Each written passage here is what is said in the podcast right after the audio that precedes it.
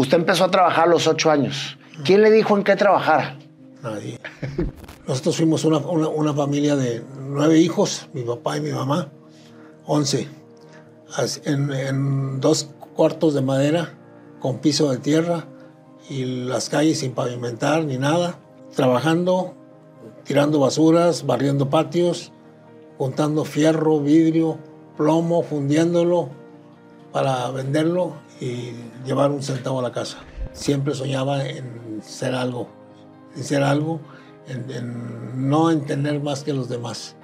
En ser, en ser algo porque a ti te nacía, porque lo querías hacer, no para estar presumiendo de que hiciste o que quitaste o que pusiste nada de eso. ¿Se la creía que iba a hacer algo usted en la vida? Cuando, Por- cuando, cuando soñaba eso, cuando era niño. Sí creía yo que iba a mejorar, pero no tanto. ¿Eh? Sí, no tanto. Dios nos ha ayudado mucho. ¿Cuántos años tiene con su empresa ya, don Humberto? 52. Y me imagino que en esos 52 años ha pasado de todo. Ha pasado altas, ha pasado bajas. ¿Se arrepiente de haberse independizado? No, nunca. Es un pretexto decir, yo no nací en una familia acomodada y yo por eso no pude hacer nada. O yo no nací, o yo no estudié y pues como no estudié me la pasé chambeando y nunca pude hacer nada. ¿Usted cree, don Humberto, que, que este, ahorita es más difícil hacer negocio que antes? ¿O ahorita es más fácil hacer negocio que antes?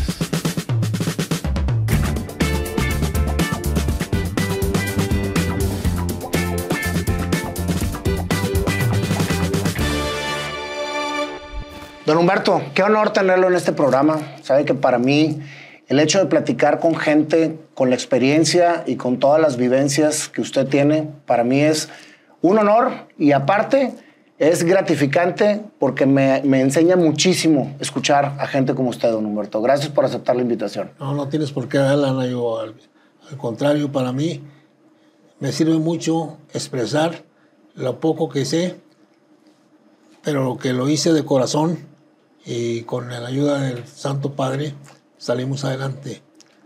Yo soy una persona que no tengo estudio, que no sé hablar, menos escribir, pero Dios me ha ayudado mucho a formar una gran familia, una gran cantidad de amigos, que es un gran tesoro. Eso es precisamente, don Humberto, lo que creo yo que más, más atesora el ser humano en la vida. La experiencia, la vivencia, el siempre este, caminar de la mano de Dios y sobre todo el hecho de crear a, a su alrededor una gran familia, grandes amistades y grandes anécdotas que contar a toda la persona que se sienta a platicar con una persona como usted. O sea, sí, lo, lo mismo digo yo. ¿eh?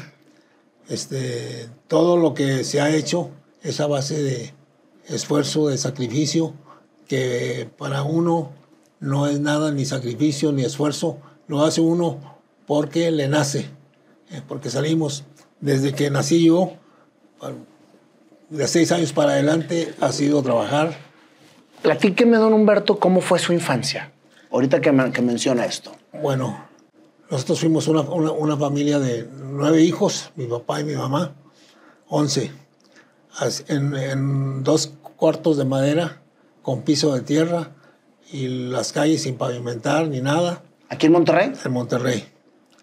Eh, Trabajando, tirando basuras, barriendo patios, juntando fierro, vidrio, plomo, fundiéndolo para venderlo y llevar un centavo a la casa. ¿A qué se dedicaba su papá, don Humberto? Mi papá era obrero de Vidriera Monterrey. Obrero de Vidriera Monterrey. Y desde chiquitos les enseñó a chambear a todos. Pues no nos enseñó es porque él trabajaba dos turnos para podernos dar de comer. Este, y, y nosotros pues le aprendimos. La enseñanza que nos dio fue el, esfuerzo que hacía él para mantenernos y salir adelante. Entonces, pues eh, de nueve, de nueve, pues unos salimos más mejor que otros y pues desafortunadamente no somos iguales todos, este, hermanos mayores o menores. Pues a mí Diosito, como siempre digo, me protegió. Vendiendo, haciendo, quitando, poniendo, y en todo me salió bien. ¿A qué jugaba don Humberto cuando era chiquito? Pues no, no, no, no había juguetes más que el, el, valero. El, valero, el yoyo, pero poco. Poco. El, el juego era bolear, bolear zapatos y como te digo, haciendo mandados, entregando comidas en las fábricas. ¿Y le pagaban? Le pagaban 20 centavos por comida. ¿Cuándo empezó a trabajar entonces usted? Pues yo me acuerdo, yo me acuerdo de unos 8 años, 10 años. En la primaria salí a la escuela y a, y a hacer algo, siempre. ¿El papel de su madre dentro del crecimiento de un Humberto de ustedes? Pues, eh, mujer de mucho trabajo de muy buen sazón porque las comidas, los frijoles que hacía, los salían sabrosos. ¿Cómo se recuerdan también las madres con, con los sabores de la casa, verdad? Cómo no, cómo no. Inolvidables y, y, pues de ahí han aprendido las esposas de nosotros, mis hermanos, las mías. Aprendieron mucho de ella y pues, mm, ¿quién le enseñó? No sé, pero no, no había una fuente que yo le aprendía a determinada persona o a determinado... ¿no? En la vida. En la vida, sí, exactamente. ¿Cómo es la dinámica en una familia de nueve, en un cuarto, en dos cuartos, y en una, y en una situación en la que el padre está ausente por estar trabajando todo el tiempo? Pues es, trabajar también nosotros y en la noche para eh, dormir nueve gente, once gentes. Eh, en un cuarto y la otra la cocina más chica, pues abajo de la cama y arriba de la cama con mis papás y todos regados ahí. Pero pues gracias a Dios, este... ¿Se vivía armonía en su casa? Siempre, siempre había armonía. Y miedo al papá, ahorita que venga tu papá, vamos a ver. y no, este, pues llegaba tarde y a echarle con los hijos. Pero pues, digo, nos fue bien en todo. ¿Sabe por qué le pregunto a don Humberto a qué jugaba cuando era niño?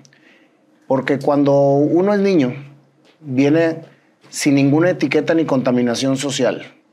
Vienes a lo que vienes al mundo. Así es. Y la vida te va dando precisamente la oportunidad de poder imaginarte a qué vienes y a eso juegas cuando estás en la intimidad. Entonces, me imagino que en la mente de un niño que empieza a trabajar a los ocho años, también había momentos de soledad y momentos de sueños. ¿A qué soñaba usted? Pues si te digo que, a qué soñaba, siempre soñaba en ser algo, en ser algo, en, no en tener más que los demás, en ser, algo porque a ti te nacía, porque lo querías hacer, no para estar presumiendo de que hiciste o que quitaste o que pusiste nada de eso. Y, gracias a Dios, pues lo vuelvo a repetir, pues, todo, todo nos ha salido de maravilla. ¿Se la creía que iba a hacer algo usted en la vida? Cuando, cuando, cuando soñaba eso, cuando era niño. Sí creía yo que iba a mejorar, pero no tanto. ¿eh? Sí, no tanto. Dios nos ha ayudado mucho. Y repito, con la familia principalmente, ¿verdad? Teniendo bien tu familia, estás del otro lado. Es que fíjese, don Humberto, le pregunto esto porque muchas veces el nacer en un entorno sin tantas posibilidades alrededor que se pudiese ver así. Sí. Sin embargo, la persona, la esencia, a lo que vienes, lo que realmente crees, es lo que te va forjando la vida y lo que te va abriendo los caminos. Así es. Y a veces es un pretexto el no tener oportunidades. Es un pretexto decir, yo no nací en una familia acomodada y yo por eso no pude hacer nada. O yo no nací, o yo no estudié y pues como no estudié me la pasé chambeando y nunca pude hacer nada. Por eso me gustan las historias de personas como usted, porque poco a poco vamos a ir entendiendo cómo fue trazando su propia vida y, marcando lo que realmente soñó. Así es. Yo tengo una frase que es soñar, creer y crear. Exactamente. Dios nos da a todos la bendición de soñar. Cuando la crees, lo platicas. Dices, yo voy a ser grande, yo voy a hacer esto, yo voy a ser cantante, yo voy a ser artista, yo voy a ser... Pero si no lo haces, no lo creas. Así es. Y cuando no lo creas, esas palabras se pueden volver en tu contra. ¿Por qué? Porque son sueños frustrados. Y entonces empiezas a navegar por la vida con frustración de siempre hablar y nunca hacer. Así es. Pero ya cuando le pones la palabra crear y cierras ese círculo de soñar, creer y crear, entonces estás realmente cerrando un círculo de plenitud. Porque entonces lo que soñaste lo hiciste. Y como lo hiciste, lo creaste y lo fuiste marcando en el camino para que te abriera esa senda. Eso es lo que transfiero yo a mis, a mis hijos, a mis amigos, a mis nietos ahora, póngase algo en la cabeza. Ya lo lograste, ahora ponte otro. Brinca el, obstáculo que crees que es mucho problema para brincarlo y cuando te decides a brincarlo te das cuenta de que no brincaste eso, brincaste mucho más. Quieres brincar un obstáculo de un metro y lo piensas y lo piensas y el día que lo, eh, lo haces, no brincaste un metro, brincaste un metro y medio. Claro. Y lo que dices, decías tú, ponte algo en la cabeza y lógralo. Eso lo hago yo constantemente. Ahorita comentaba que no era por los demás, era porque, porque usted quería hacer algo. Sí. Muchas veces el hambre es el principal motivador para que precisamente empieces a hacer algo diferente, ¿no? Usted empezó a trabajar a los ocho años. ¿Quién le dijo en qué trabajar? Nadie. ¿Cómo encontró cómo ganar dinero a los ocho años? Mira, y, ya, ya lo dije haciendo mandados, entregando comidas. Pero ¿cómo llegó ahí? ¿Cómo llegó a las fábricas? Yo le hago el mandado. Iba a buscarle, ¿no? O, o, hubo algún amiguito que lo invitó y le dijo, vente a hacer mandados? No, no hubo eso. No hubo eso. De la familia, de, nueve hijos, yo fui el único que más o menos salía adelante. Ok. ¿Eh? Este, no había escuela. Yo salí de la escuela a los 12 años y a trabajar vendiendo en un carretón agua frescas, cacahuates y en Vidriera Monterrey. Caminaba un kilómetro con mi carretón para llegar ahí. ¿Y era de usted el carretón? O sea, ¿usted lo hizo el carretón? No, no. ¿O lo rentaban? Porque en, aquel entonces lo rentaban, ¿no? No, no, no, no, no, no había eso de... Todos prestaban. Todos se prestaban las cosas. Este, yo, yo, yo siempre quería salir adelante vendiendo más, porque vendía dulces, vendía tunas, vendía esto. Pero llegaba de, de, de, vivir a Monterrey, que es a donde iba a vender, este, y, después de eso iba a comprar lo que necesitaba para el día siguiente. Agua frescas, tunas y una buena cosa. ¿Qué edad tenía? Los 12 años, 13 años. ¿Cómo un niño de 12 años calcula cuánto se va a vender? ¿Qué se tiene que comprar? ¿Qué es lo que tienes que mezclar? siempre, siempre veía yo cuánto tengo aquí. Un peso lo, vendí, lo transferí en ventas, en esto, en lo otro, y saqué dos, saqué tres. Eso era, y lo seguí haciendo hasta que me independicé a trabajar por mi cuenta. O sea que, que usted trae el comercio en la sangre. Pues yo pienso que sí. pues sí. Es que cuando uno no se explica cómo empieza a entender hacer algo, es porque vienes a hacer algo. Y entonces empiezas tú mismo a, reaccionar y decir, pues si compro esto y lo vendo en esto, entonces voy a ganar esto. Y, entonces ahí es una escuela de la vida y es una escuela que, que vas, vas obteniendo con la experiencia. Así es. Pero ahorita imagínense cómo ha cambiado la vida, que ahorita nosotros como padres nos da pendiente que salgan los hijos de la calle, a los 10, 12 años que anden solos. Y antes andaban por todos lados, andaban viendo qué hacer. Sí, no había problemas. o había, pero los veíamos de una manera diferente. Sí, no, pues sí. No había drogas, no había matazones, no había rateros ¿eh? que dejaban las cosas en la calle y otro día ahí estaban, no se los llevaban va cambiando su, va, más bien, sale de la escuela y se pone a trabajar y ya no volvió a estudiar. No volví a estudiar hasta los 16 años. De los 12 a los 16 no estudió. Mira, de los 12 a los 16 trabajé con las frutas esas. Con los, con, los carretones. Este, con, los cartones con los cartones. Eh, y, luego de repartidor en bicicleta, ¿eh? en una ferretería pero trabajaba de, las 8 a las 7 de la tarde de lunes a, sábado en la ferretería y entregaba el porvenir en la colonia del Valle a las 4 de la mañana. Ah, caray. ¿Eh? En bicicleta de la colonia del vidrio al porvenir y del porvenir a la del Valle. ¿Y, todo en bicicleta? En bicicleta. Pues eran muchos kilómetros. Y, y el domingo me iba, a, alcancé a ir dos veces a Saltillo en bicicleta. ¿En la bicicleta? Y, los demás fines de semana, después de entregar el periódico y todo eso, pues a, Cerralbo, a Cadereyta, a la vuelta al Cerro de la Silla, en bicicleta. ¿Y iba a trabajar o iba...? No, no, no, ese, era el deporte que hacía. Que ah, ese era el deporte. ya en ese entonces. Ok. Este, entonces... Y eran bicicletas sin cambios y pesadas y eran las balonas, ¿no? que les no, decían. No, no era balona, pero era la, la turismo. Era la turismo. Sí. Este, luego de, de, de ahí pues ya entró a Vidriera Monterrey a trabajar. Acá, Pero a los 16 años dice que empieza a estudiar otra vez. a los 16 años empecé, empecé a estudiar, pero la forma fue que entré a trabajar a Vidriera a los 15 años. Entonces... entré- Antes se podía. Entré, entré, entré en, en enero a Vidriera y, el, y cumplí 16 años en abril.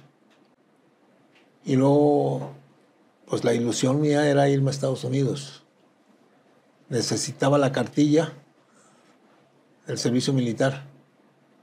Y alguien, que no recuerdo quién, me dijo, hombre, métete a estudiar a una escuela de la universidad y puedes marchar anticipado en el colegio militar, en el colegio civil cosa que pues luego, luego la agarré. Fui al Álvaro Obregón y pues ¿qué quiere estudiar? Pues que tienen aquí, pues que carpintería, que mecánico tornero, que tantos, electricidad. Y pues ponle electricista, pues. Ahí en Madero, el Álvaro Obregón de Madero. Sí. Félix. Gómez. Ok, y, empe- y empecé a estudiar en, y en, en septiembre y en enero empecé a marchar. Y ya, ya con la cartilla empecé a arreglar el pasaporte. Pero me gustó más la escuela.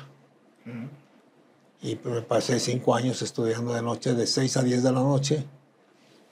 Y Técnico eléctrico. técnico eléctrico.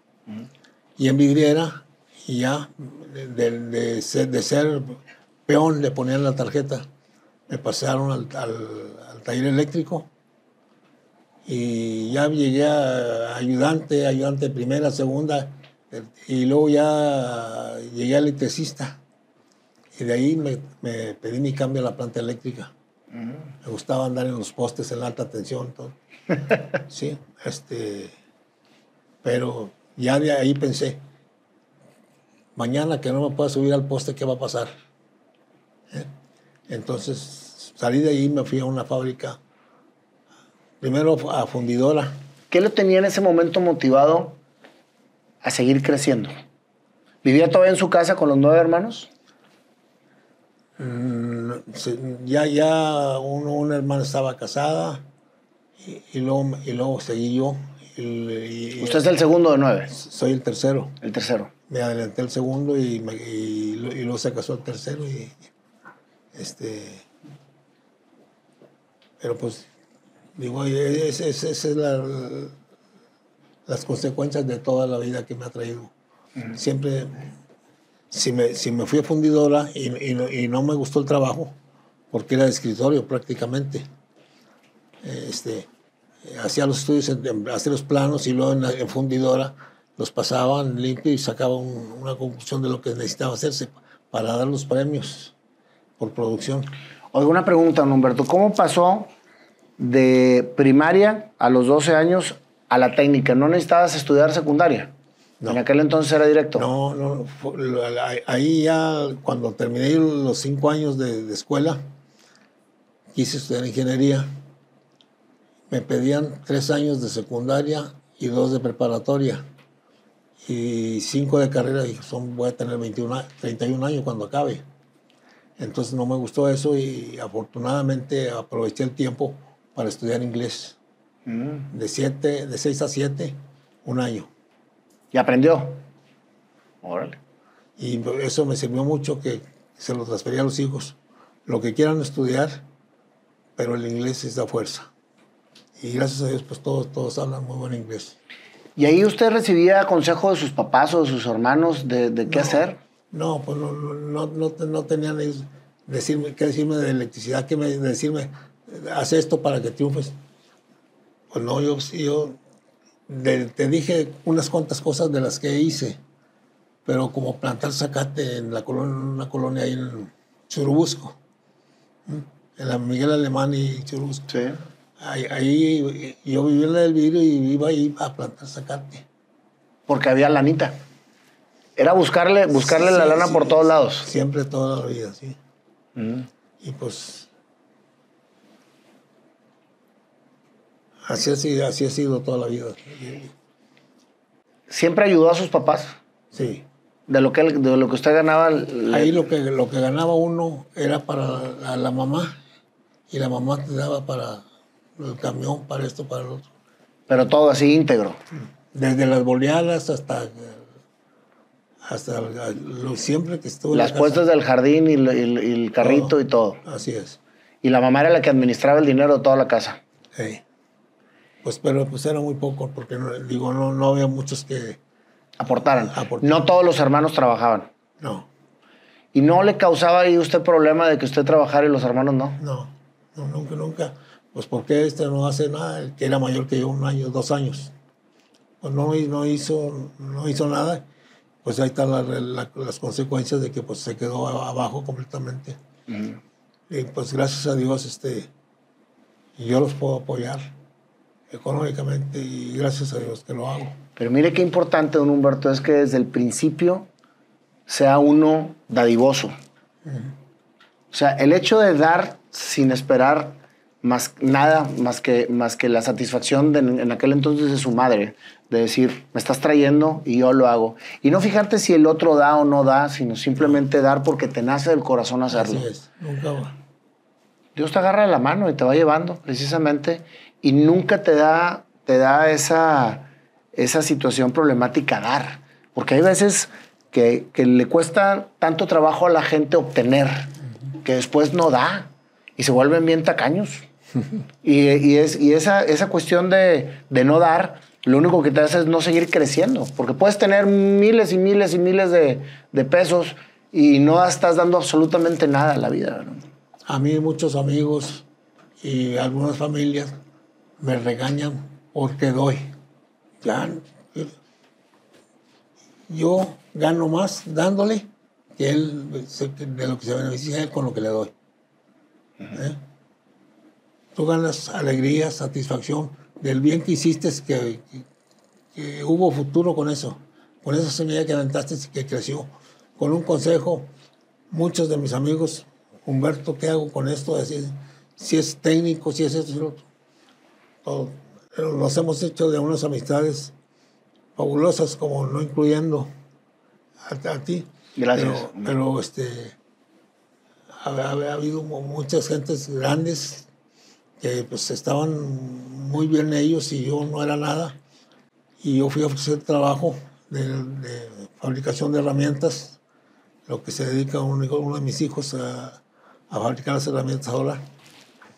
Este, y, me, y me dice el, el- el cliente que voy a ver para ofrecerle mis servicios de, de dados, de troqueles. Me dice, ok, está muy bien todo y lo necesito, pero le hablamos por teléfono. Y le dije yo, no, no me hablen por teléfono. Deme un trabajo, se lo voy a hacer. Se lo entrego y a los 60 días, si está trabajando, vemos cuánto le cuesta. Y si le gusta el precio, me lo paga y si no, pues no hay problema, lo ajustamos. Así empezó a vender. No, pues ya me, me- me habló, el- le habló al jefe de taller para que me trajera un, un dibujo y un dado. Se lo fabriqué, se lo entregué en 8 o 10 días, lo que le entregaban en, en uno o dos meses antes. Al siguiente día me habló. Pues ahí voy. Digo, ¿qué pasó? No jaló, no funcionó.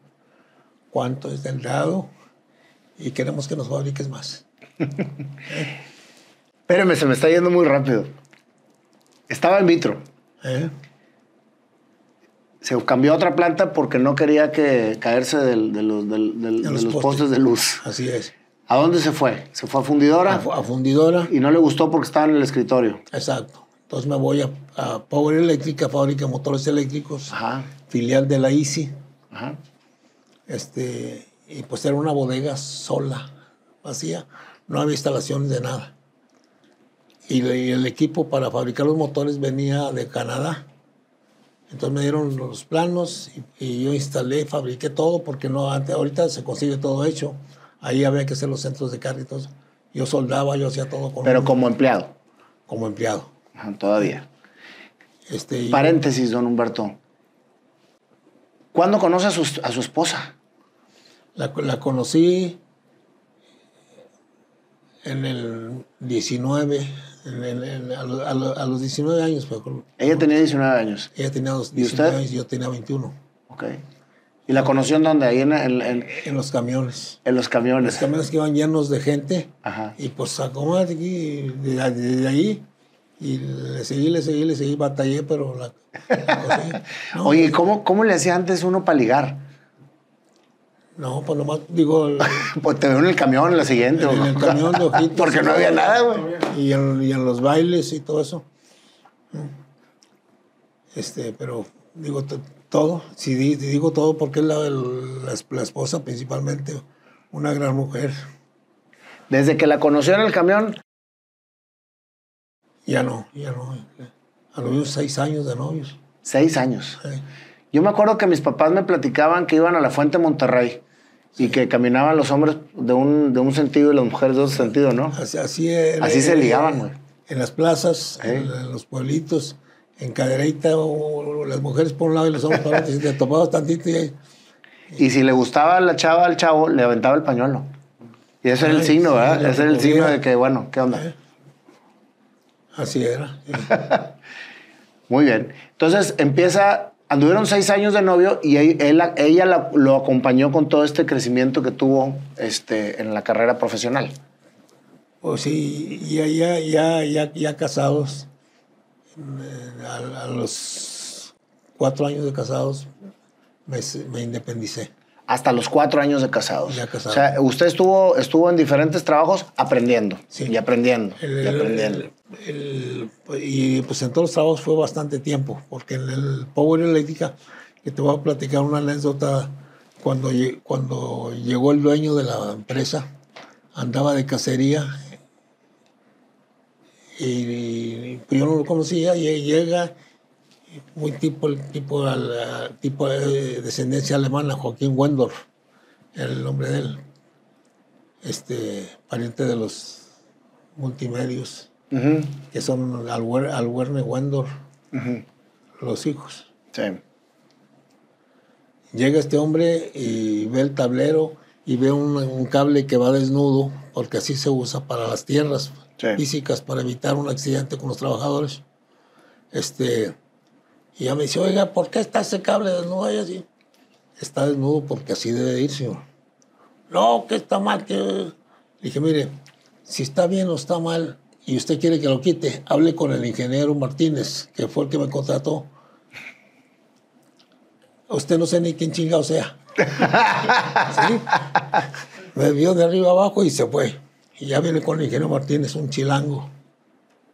Y a mí dice, mire Humberto, el señor Wendor es, es el dueño de la empresa. Y le dije, "Ay, ah, sí, mucho gusto. Y lo agarro yo. y- y- yo estaba fuertísimo entonces. Y, y oiga, que usted hay que prepararse para saludarlo. Y, que yo- y pues hubo muchas anécdotas con, con él. Que ya se hicieron compas. que y, hasta que me- yo me salgo de ahí y después este me gustó mucho las Harley Davidson y andábamos y fuimos a verlo a San Francisco donde vivía él porque el que era el piloto de él O sea, se hicieron grandes amigos. Grandes amigos grandes amigos Lo que es hablar con la seguridad de lo que hizo bien hecho y defenderlo.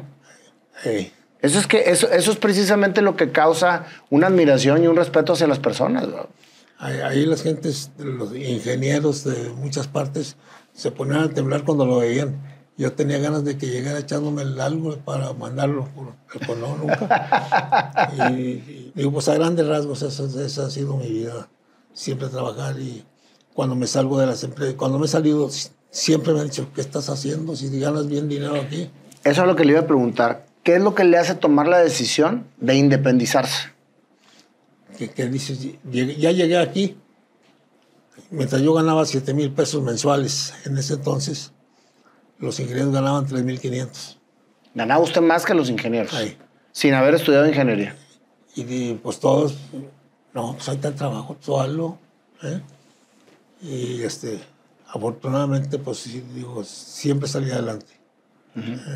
Y entonces dijo, aquí no voy a ganar más de los 7 mil pesos y quiero ganar más. Exacto, entonces me, me, me, me sal- me salgo. ¿Y qué idea traía usted al salirse de, de la última empresa? ¿Qué iba a poner? ¿Y por qué la idea? Lo, lo único que podía poner era cosas eléctricas.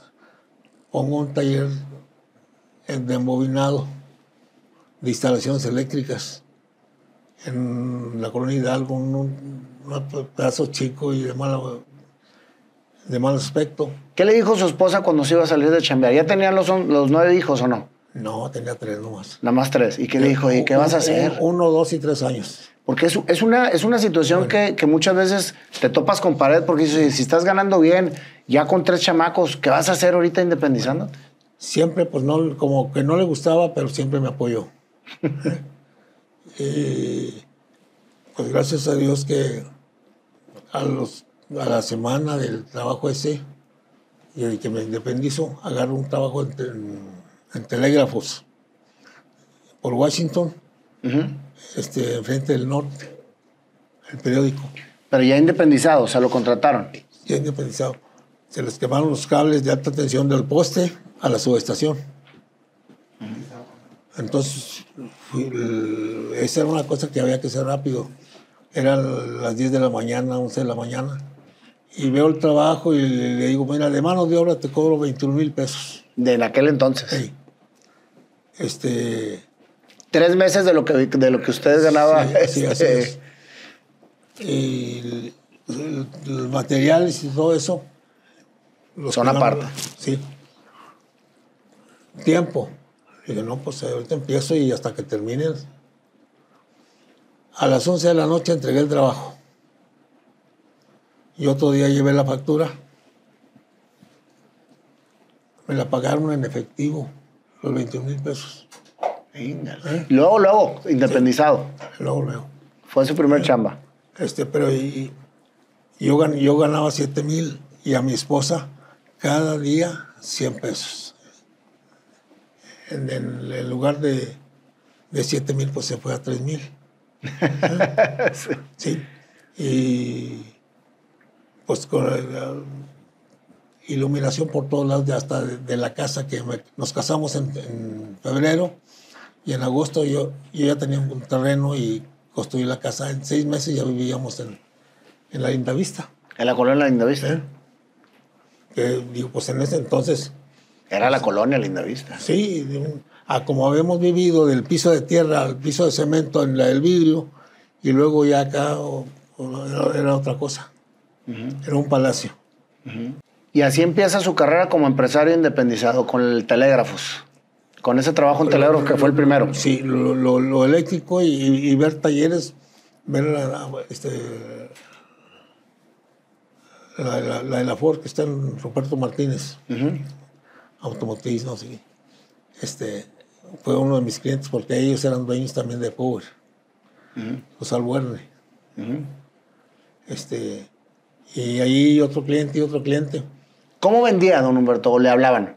No, uno había que ¿Quién te hablaba si no te conocían? ¿No sabías? Y ahí es donde entra la anécdota que me platicó ahorita, que llevaba, o el dado todavía no llega. Todavía, estamos con las instalaciones eléctricas. Cuando empecé con, con, el taller, no.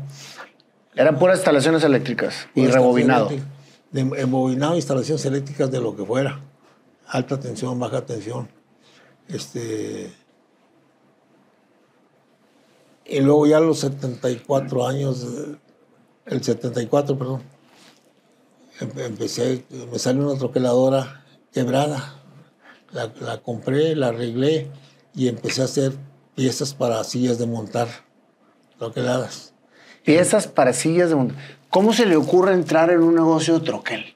Si, si usted era eléctrico. Sí, pero eh, como eléctrico entré a Power Eléctrica, pero me quedé con el mantenimiento eléctrico y mecánico. Ahí conocí torno, electrificadoras, fresas y todo. ¿eh? Entonces, y, las, motores eléctricos. Y, las troqueladoras principalmente. este, entonces empecé a fabricar los, los troqueles. Compra una empresa quebrada me dice, ¿no? La, empresa que, la toqueladora fue la quebrada, una, máquina, una, prensa. Ah, una prensa. Una prensa. Una prensa. La arreglo y, con esa cada golpe está sacando una pieza redonda, cuadrada. Ah, ya, entonces lo, contratan para arreglar una pieza quebrada. No. Una máquina quebrada. O me la venden, la máquina quebrada. Ah, se la venden. La compro regalada y la arreglo. Y, y, empiezo a fabricar las partes para, para sillas de montar. Ya. Bastantes piezas. Este, ¿Y a quién se las vendía las, las piezas de silla montar? Había un negocio de tapetes típicos que ya no existe. Estaba en Madero, ¿no? Eh. Tapetes. Este- este- estaban en, la- en Nuevo Repueblo y luego se fueron al, al- a la Villa Guadalupe Mm, o la Juárez. mm. Más o menos enfrente donde está el Palacio ahora Federal. Entonces llegó a los troqueles porque le salió la oportunidad de, cobrar, de comprar una máquina que estaba quebrada. Sí, sí, se atravesó. Y yo conocía de las troqueladas, las conocí en esa empresa, en donde en Power Eléctrica. Empecé a troquelar y luego otra prensa y luego otra prensa. Y, y a lo eléctrico le tenía yo miedo al riesgo de que se te quemara una persona. La alta tensión te agarra y te... Te truena por completo. este, entonces ya a los clientes que tenía para eso, que pues había cosas que nomás yo les ponía a mano, como el, el perfil de herrajes LM de Lauro Martínez, Ujú. que ahora tiene un chorro de empresas que creció mucho el señor, que nos hicimos amigos también. Y ahorita pues ya está en su casa ya, y los hijos manejan todas las empresas. Son los de las mueblerías LM también, No, ¿no? No. no, este es perfil y herrajes. El, eh, perfil y herrajes es el tubular que se usa para puertas, ventanas, lo que hace Prolamsa. Sí. Este, Ind- Indalum hace lo mismo también que Cupro. Cupro hace el perfil, pero de aluminio. Sí. Tiene una fábrica, tiene una fábrica de cobre, de pues, cables de cobre. Indal- y, y tienen otra prensa grande, otra otra empresa grande que es Indalum, no, este, Galvacid. Y empieza a trabajar con ellos. Con ellos empiezo a trabajar desde que me independizo como electricista y le digo, pues Lauro, ya no voy a poder yo más. Bueno, ¿cuánto tiempo me vas a dar? El tiempo te lo vas a poner tú, Lauro. Cuando tú me digas, Humberto, ya conseguí, y ahí le paramos. Ya, ya no, ya no, ya. Mientras no tengas quien te haga el trabajo, yo te lo voy a hacer. Este, y pues fue otra amistad grande que, que, que ganamos. Y entonces el negocio empezó a crecer. Eh, y pues, digo, toda la vida de- de haber, de haber eh, empezado, yo con el taller, a los dos años compro la primer bodega a donde estamos ahorita, de 250 metros. Ahorita tenemos más de dos manzanas. Entonces, ahí ya estamos yéndonos a, a Huinalá tenemos otra empresa y ahora en Ciénaga de Flores estamos empezando con una más grande. ¿cuál fue el parteaguas de crecimiento de la compañía que, que fue cuando, cuando se fue de ser un taller a ser una empresa? Pues la- la- más que nada los, los clientes. Tenemos 10 clientes y los, y los 10 clientes querían más y más y más y más. Entonces a raíz de eso fuimos creciendo. Y empezó a irse más por lo troquel, por todo lo de, lo de, de troqueles que por lo de eléctrico. Sí, ya, ya lo eléctrico ahí ya Porque tenía miedo que se le Sí. electrocutara. A gente como el Lauro Martínez, pues sí, este, que teníamos amistad, que teníamos, le seguí, lo seguí apoyando, pero no a todos. ¿eh? Ya los demás, pues, le- como estábamos en una asociación de talleres, yo transferí los clientes a ellos. ¿Cuántas horas trabajaba usted al día, don Humberto, para, para lograr todo lo que logró? De 10 a 12 horas De 10 a 12 horas. diarias y nomás el domingo mediodía. El domingo también trabajaba Ahí, y trabajaba mediodía. mediodía. Ahorita, ahorita Se repitió la historia de cuando su, pa- su papá tenía dos turnos para, para trabajar, para poder mantener a la familia, Así pero es. ahora siendo una empresa. Así es. Entonces, de cierta manera, fíjese cómo, cómo el ver la imagen, el ejemplo de lo que vemos en casa, va precisamente abriendo las, la- las ganas y la motivación para salir adelante, Así es. el trabajo. Así. Y siempre digo, hacer mejor las cosas. Y al cliente míralo como tu amigo, cuídalo, respétalo y nunca lo vas a perder. ¿eh? Si, si tú ves al, al a tu cliente nomás para ganar el, el dinero que estás ganando, pues no, no. Gana con lo que le estás haciendo, pero que él gane también con lo que tú le estás haciendo. Relaciones a largo plazo. Así, así es, y, y nu- nunca se van los clientes de toda la vida. Muchos clientes. Ese que, que- que le empecé con dados, a fabricarle dados. Platíqueme entonces la historia. ¿Cuándo llegan los dados? Ya teniendo las troqueladoras. Porque estaba con lo de las sillas de, de- había de una, montar. una, una troqueladora o a lo mejor ya dos, pero no había quien hiciera los troqueles. Batallaba mucho, se batallaba mucho. Este, y por eso aquel hombre batallaba mucho, el, el- el que te comento que le dije, dame el dado y yo te lo voy a fabricar. Empieza a hacer los dados y, se empieza a hacer, a hacer, vamos a llamarle el, el famoso dentro de las partes, porque le empiezan a hablar de muchos lados. Así entonces, más, más, más, y más máquinas, más, más equipo de, de, de, da- de dados. Los, el taller de dados, yo pienso que es el número uno aquí en, en Monterrey. El taller de dados. Eh, Y, y- y eso sale del- de que alguien no podía hacer eso. O sea, no había quien lo hiciera. exacto. Es que fíjese que me llama mucho la atención lo que me está platicando, porque siempre cuando a alguien le va bien en un negocio, la gente va y lo copia y se pone al lado. Ajá. Estábamos platicando de eso la vez pasada. Una refaccionaria, fregos de refaccionaria al lado. Una de climas, frego de climas al lado. Y una de eso. Y, y- y entonces todos se van al océano rojo. Hay una estrategia, hay un libro que se llama La estrategia del océano azul, que es haz lo que nadie hace. Y vuélvete experto con lo que nadie hace. Pero no se avientan por el miedo de que no saben si les va a ir bien o no. Sí. Prefieren experimentar al que ya le fue bien. Con lo que fabricamos nosotros, podemos hacer un prototipo de la pieza que nos están solicitando. ¿eh? Mm, Quieren hacer un vaso, quieren hacer un, eh, cualquier pieza. eh, Tenemos equipos que lo pueden cortar sin tener el dado. Nada más que es muy caro. Entonces cortamos dos o tres piezas y se las entregamos al cliente con la cotización para que la cheque. Y Le, le, hace- le estás dando ya una pieza. Este, pues es imposible que no te la compre. ¿ves? Y Entonces ya ahí ves luego, luego que si, si das un buen servicio desde que entras, ¿eh? desde que conoces al cliente empiezas a darle un, un, un buen servicio, una, y entonces ya, lo- ya lo tienes. Llegan los hijos, don Humberto. ¿Cuántos hijos tuvo? Cinco, Cinco. ¿Cuántos hombres y cuántas mujeres? dos hombres y tres mujeres. Dos hombres y tres mujeres. ¿Cuándo los empiezas a enseñar a trabajar? Desde que tenían agarraron la escoba para barrer ahí, que no les gustaba a las hijas, porque a, barrer el comedor de los trabajadores. Después de la, de la escuela, las- a la- yo iba a cenar a la casa a las seis y media, siete, y me regresaba al negocio. Después de cenar. Pero ya se iban los muchachos conmigo. Y a barrer, y a limpiar, y a hacer el sábado y el domingo. Los cinco se los agarraba para, para- para llevarlos. Así es. Y no le decía a su señora, no los, no los lleves a trabajar, están muy chiquitos. Pues sí, sí batallaba. Deja, déjalo que se quede, no.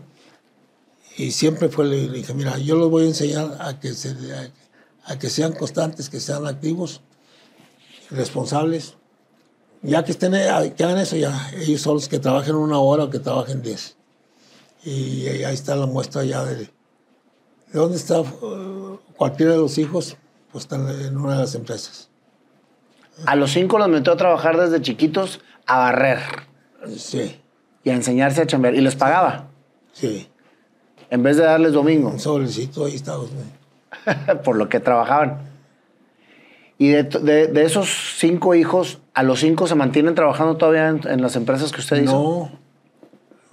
No, son, son do- dos los que, los que están en las empresas. Otra tiene un muy buen negocio, ella y su esposo. No, Y, la- y a la hija, un- una hija también este, no, no, no tiene negocio nada, se dedica a la familia.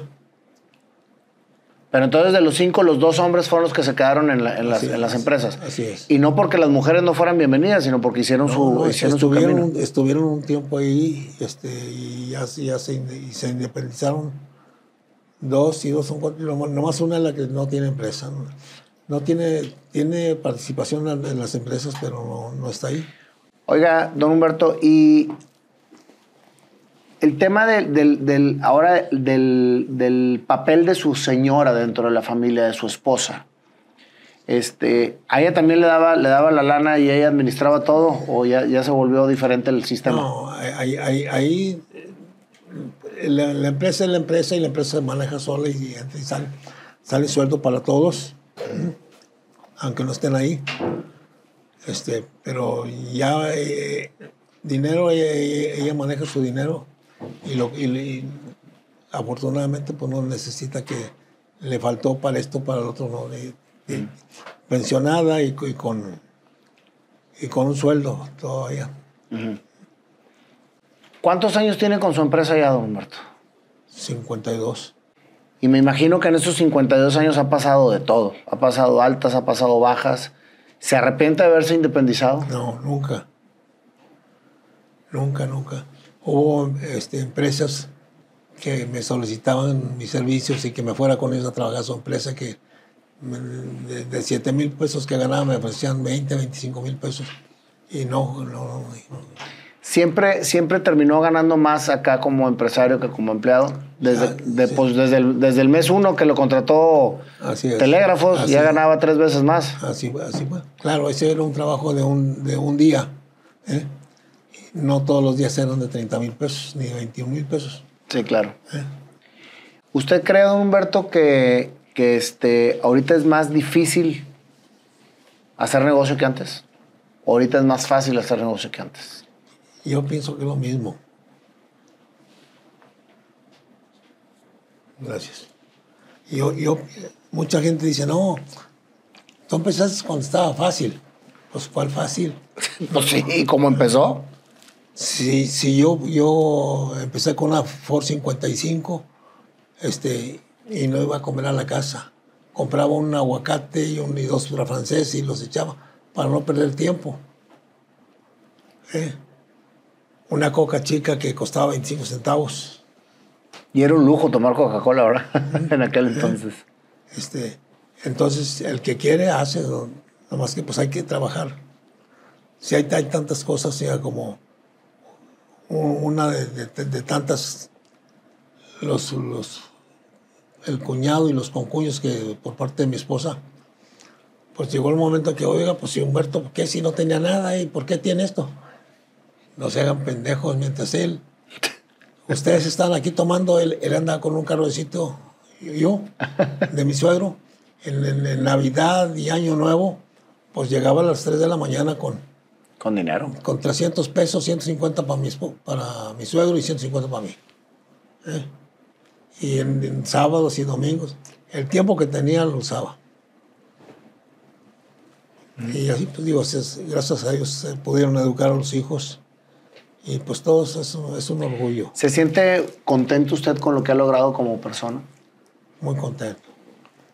Ahora que ve a sus hijos trabajando con usted, el hecho de que hayan entrado sus hijos a trabajar con usted, ¿fortalecieron el negocio? ¿Lo hicieron más grande? Claro, sí, mucho.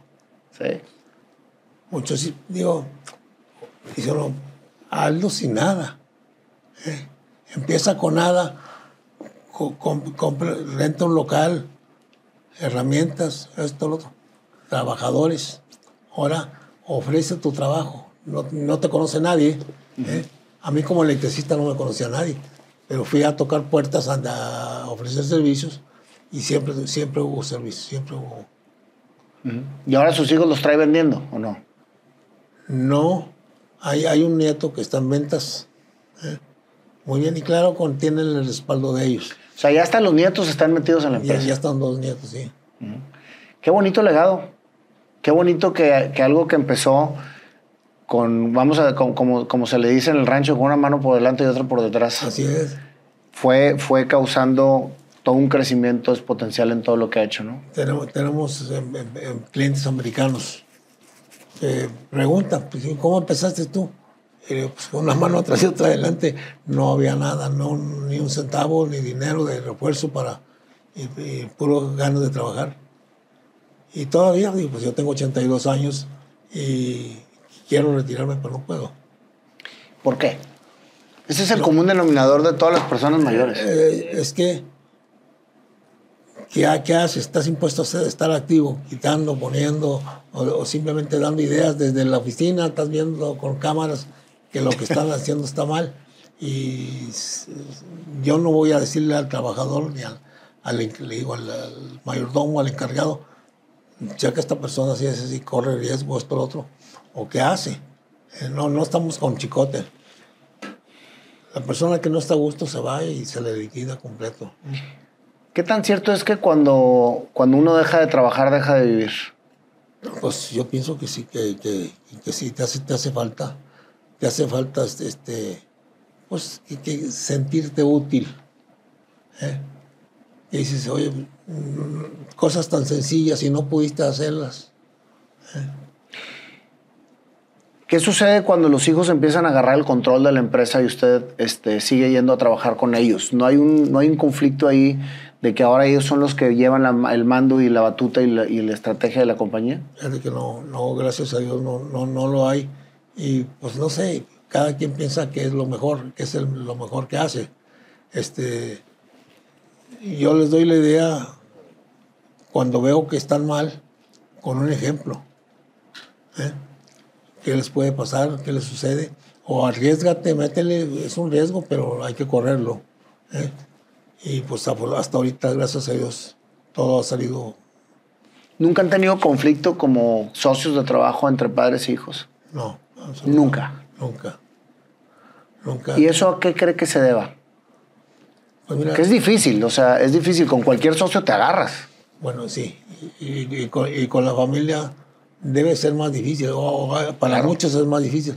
Aquí con nosotros no, no, no hay nada. Yo trato de que darles a todos mm, más o menos igual. A los que están encargados de, al frente del negocio, pues tienen mucho más que los que no están. ¿eh? Pero los que no están, nomás un, un, una en la que estamos abajo, vive muy bien, con muy buen salario el, el yerno, pero es un salario. Pero si él no lo ve, yo he ofrecido apoyo sin estar metido en el negocio que agarres. Yo te apoyo para que empieces y así te fue bien, pues... Pues qué bueno, ¿ah? Pero hay, hay, gente que nace para trabajarle a otro y cuando quieres trabajar en lo tuyo no puedes. ¿Eh? Yo conozco gente que, que, han muy capaces, muy técnicamente, y se han independizado y se han fracasado. ¿A qué se debe la esposa o...? ¿La esposa cree que usted que tiene un papel importante en la vida del empresario? Definitivamente, definitivamente. Si tu esposa no, te apoya respaldándote a, lo que estás haciendo, que te salió bien, qué bueno, te salió mal nombre, pues algunas pasa así, pero hay esto. Es, quiere decir bastante. Ya con que no te digan, no, no lo vas a hacer, tener lo poco que tenemos lo vas a tirar. ¿Y nunca tuvo el problema? No, no, no, absolutamente. ¿Su esposa vive todavía? Sí. sí. ¿Cuántos años tienen de casados? 56. 56 años. ¿Y, nunca ha dicho, este, ¿para qué me casé? No, jamás. Al contrario, ¿no? Fíjate que es bien importante eso. Eh, la pregunta es, fuerte, pero es, es, bien directa. Este, yo me casé a los 25 años. ¿eh? Me faltaban cuatro, para los meses para los 26. Este, y me, arrepentía de no haberme casado antes. Porque yo no tenía nada de dinero, no tenía nada. Un carrito que tenía lo vendí para casarnos. Y, y de ahí inmediatamente fuimos ascendiendo. Siempre, y siempre de la mano. Así es. ¿Cómo se llama su esposa? Ludivina. Ludivina. ¿Le dice Ludi? Ludi Prieta. sí. No, digo, es una satisfacción enorme que tu esposa, tu esposa sea fin contigo, que te tolere, que te entienda cuando estás caído. Pero si en lugar vas, vienes caído y te dan un empujón, pues no, no digo eso. Fíjese, don Humberto, que me da mucho gusto escuchar historias como la de usted, la de la señora Ludi que rompen con todos los paradigmas que se dan ahorita en el mundo. Es difícil casarte. Es difícil aguantar. No me apoyan. Creo que con el diálogo, la comunicación, la confianza, la transparencia, puedes ir logrando caminar de la mano con tu señora, con tus hijos, con tus padres, e ir dejando un legado. Definitivamente que sí. No es fácil. No, no, no es fácil, porque si fuera fácil todo el mundo lo obtendría. Pero pero tú pues no, puedes. muchas veces es la, persona que, que, se siente más grande o, o, la mujer cuando se siente que es superior, pues ya te mandó. Este, yo de que, de, que me casé, como te dije, ¿por qué no me casé un año o dos antes? Qué hermoso escuchar eso, ¿Eh? Humberto. Qué hermoso escuchar eso. Y, en aquel entonces las mujeres se casaban a los 20, 22 años. Y ya se casó Fulanita, ya se casó Manganita, ya y sí, yo pues nada, y sin dinero para casarme. este, uno, uno, de los detalles buenos, mucho, pues, todo ha sido bueno para mí. Este, yo pido a mi esposa en noviembre para casarnos en febrero. Este, y, en el trabajo pues, estaba ahí en la fábrica de motores. Pues digo, ¿sabes qué? Me voy a tener que retirar del... Porque con lo que gano, pues no, no, no la hago. No me alcanza. Este, ¿cómo que te vas? ¿Y a dónde te vas? No, pues no sé a dónde yo voy a agarrar otro trabajo. Ganaba tres mil mensuales.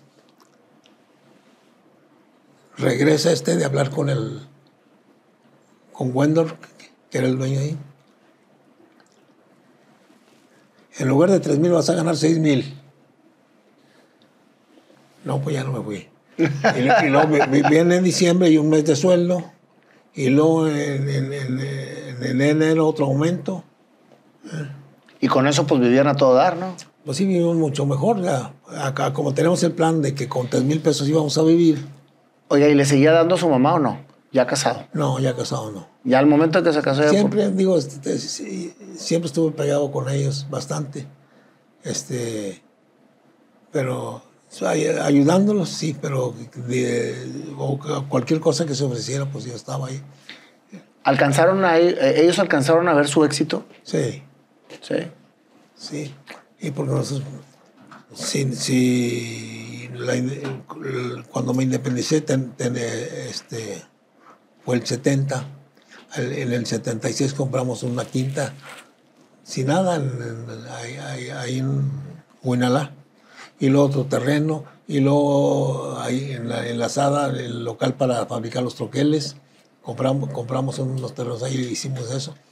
Pues muy rápido prácticamente, más y más y más y más. Carros. Y, ¿Y sus hermanos? No, nada. Nada. Y los ayudaba, como quiera. ¿Sí? Así es, sí, lo, y lo sigo, lo sigo, lo sigo apoyando todavía. A, a, uno de ellos que es el que está más amolador. Pues qué bueno, don Humberto. Este, ¿Qué consejo le daría usted a los padres que trabajan con sus hijos? Pues que, que no le digan no al hijo. Ah, qué bueno. Y posteriormente o hijo, y si lo haces así no te convendrá mejor, o esta una idea. Pero nunca, nunca trates de atorarlo, ni decirle que tu, hermano más chico ya está haciendo esto y tú mira que no haces Nunca compararlos. Nada de eso. Y, pues, digo... ¿A ustedes nunca los compararon? No. Me, me, compararon con mis cuñados y mis conjuyos que ahí estaban abajo y ¿Y por qué están abajo? Pues porque quisieron estar abajo, quisieron estar tomando. en vez de irse a agarrar el taxi. Así es. y pues, como te digo, gracias a Dios todo, todo nos salió de maravilla. Este, pues muy bien, don Humberto. Le agradezco muchísimo esta historia, esta historia pues, maravillosa. ojalá que te sirva Inspiradora. No, nos va a servir a muchos. Yo trato de transmitírselo a muchos. Y se los digo, no te estoy presumiendo, ni mucho menos, hombre. Te estoy diciendo que tú lo puedes hacer y que todos lo podemos hacer. Que no está fácil, no está fácil, pero lo puedes hacer. Y lo haces una vez y te resultó, ya te agarras. Nosotros, pues, para, comprando siempre, compre, compre. Pues, ¿de dónde? Pues, si no andamos a, descalzos. Claro. Bueno, don Humberto, pues ahora como ya es una tradición dentro del programa, voy a terminar la entrevista cantándole su canción. Ándale. Que usted la acaba de escribir, precisamente. Pues bueno, don Humberto, como ya es aquí una tradición del programa, vamos a hacer la canción que usted mismo escribió, platicando esta historia tan emotiva y tan motivacional. A ver qué nos depara con el panda, porque siempre me saca de onda. Siempre me, saca, me, saca un tono y, digo yo, ¿y ahora cómo le voy a hacer? Pero ¿sabe qué? Estoy completamente convencido que este programa se hace gracias a que nos ponemos en manos de Dios y le pedimos al Espíritu Santo que nos ilumine para que esto salga, porque no hay otra manera. Pues mira, yo, yo inicié tocando la guitarra en la rondalla de la secundaria. Entonces a mí sí me enseñaron hasta la de, de ron- canciones de boleros y todo. Y aquí me inspira Ah. un bolerito. Un bolerito. Sí, exactamente. Pero no boleros de los de, que- de- de que estaban en madero. de los que estaban en calzada ma- madero, no, no. A ver, ¿Está afinada o no? Dale. un bolerito, ¿no? Dale, pues. Listo.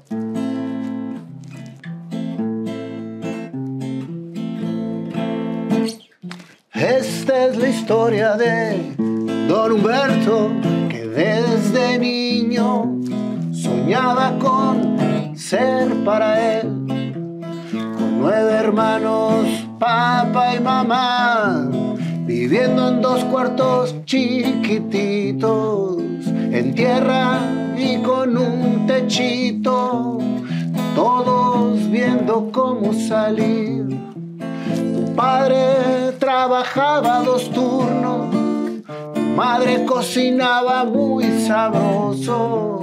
La vida trascendía y Humberto no dejaba de soñar. Vendiendo aguas frescas, tunas y fruta en un carrito, haciendo mandados para oficinas, todo para obtener un centavito, un pesito, así como ganaba, se lo llevaba su mamá, sin cuestionar absolutamente nada. Él así trabajaba. Su madre le decía, gracias hijo, todo esto es para todos. Tú trabajas, tus hermanos no lo hacen, pero eso a Humberto no le preocupaba. Soñaba con ser y lo empezó a creer. Y así fue forjando su camino. A los 12 años dejó de estudiar, muy apenas la primaria llegó a terminar. Cuatro años chambeando, viendo qué hacer y aprendiendo a vivir. A los 16 a la Álvaro Obregón se metió a estudiar electricidad. Le gustó cinco años ahí duró y luego, luego chamba consiguió. Entró a vitro, a motores generales. Luego se fue a fundidora y el escritorio no le gustó. De ahí salió, siguió chambeando. Todo se asombraba con ese trabajo, las ganas de comer y las ganas de crecer, lo hizo a él trascender. Trabajo, otro trabajo y no dejaba de aprender. Y una vez en el camión se le topó Ludi que luego la aprieta, le dijo y con ella cinco años de novio duró. Se casó feliz porque la quería mucho a ella, porque el dinero no importaba y Humberto carro vendió para casarse. Todos le decían por qué Humberto tiene lana y nosotros no. Y él contestó, porque yo agarro el taxi de mi suegro para jalar en Navidad, en Año Nuevo y todos los días se la pasaba él chambeando y Ludi cocinando y así, haciendo chamacos, fueron creciendo. Y un día decidió, se independizó. En eléctrico independiente se volvió. Ludi no le gustaba mucho, pero ella lo apoyó. Decía, le voy a chambear por fuera, aquí gano siete mil varos al mes. Algo tengo yo que hacer, porque ahí me topé. A los días de haberse independizado, Telégrafos le habló. Le dijo que todos los cables estaban quemados, que por favor hiciera algo. 21 mil pesos él cobró. Y así dijo, valió la pena. Y ahí empezó a crecer. Y poco a poco todo se fue amarrando con mucho trabajo. Una máquina un día le llegó de un troquel que venía quebrada, pues con su experiencia la arregló y el troquelero se volvió. Le daba miedo que la gente se le fuera a caer haciendo trabajos de eléctrico y los troqueles le dieron un nuevo sentido a su vida como empresario. Creció, creció, a todos sirvió, dados inventó y cosas que nadie hacía, todo lo sabía, todo lo fue experimentando y fue creciendo. Los hijos crecieron también. Los dos hombres trabajaron con él. Desde chavitos los llevaba a barrer. A los cinco para ganarse su lana. La historia se volvía a repetir. Y Humberto a sus hijos fue enseñando a trabajar y con la señora en casa la familia se fortaleció. Años después vienen los nietos, viene la familia, las empresas siguen creciendo con altos y bajos. La experiencia lo tiene ahora aquí platicándonos esto emotiva historia que va a dejar a sus hijos, a sus nietos y sus bisnietos. Y aquí estamos cantándole su canción. Muy bien. ¡Bravo! Qué, qué memoria aquí, ¿eh? Muchas gracias, don Humberto. Dios lo bendiga y gracias por este espacio que nos dio. Sí, igual, igualmente. La foto, la foto. La foto, la foto.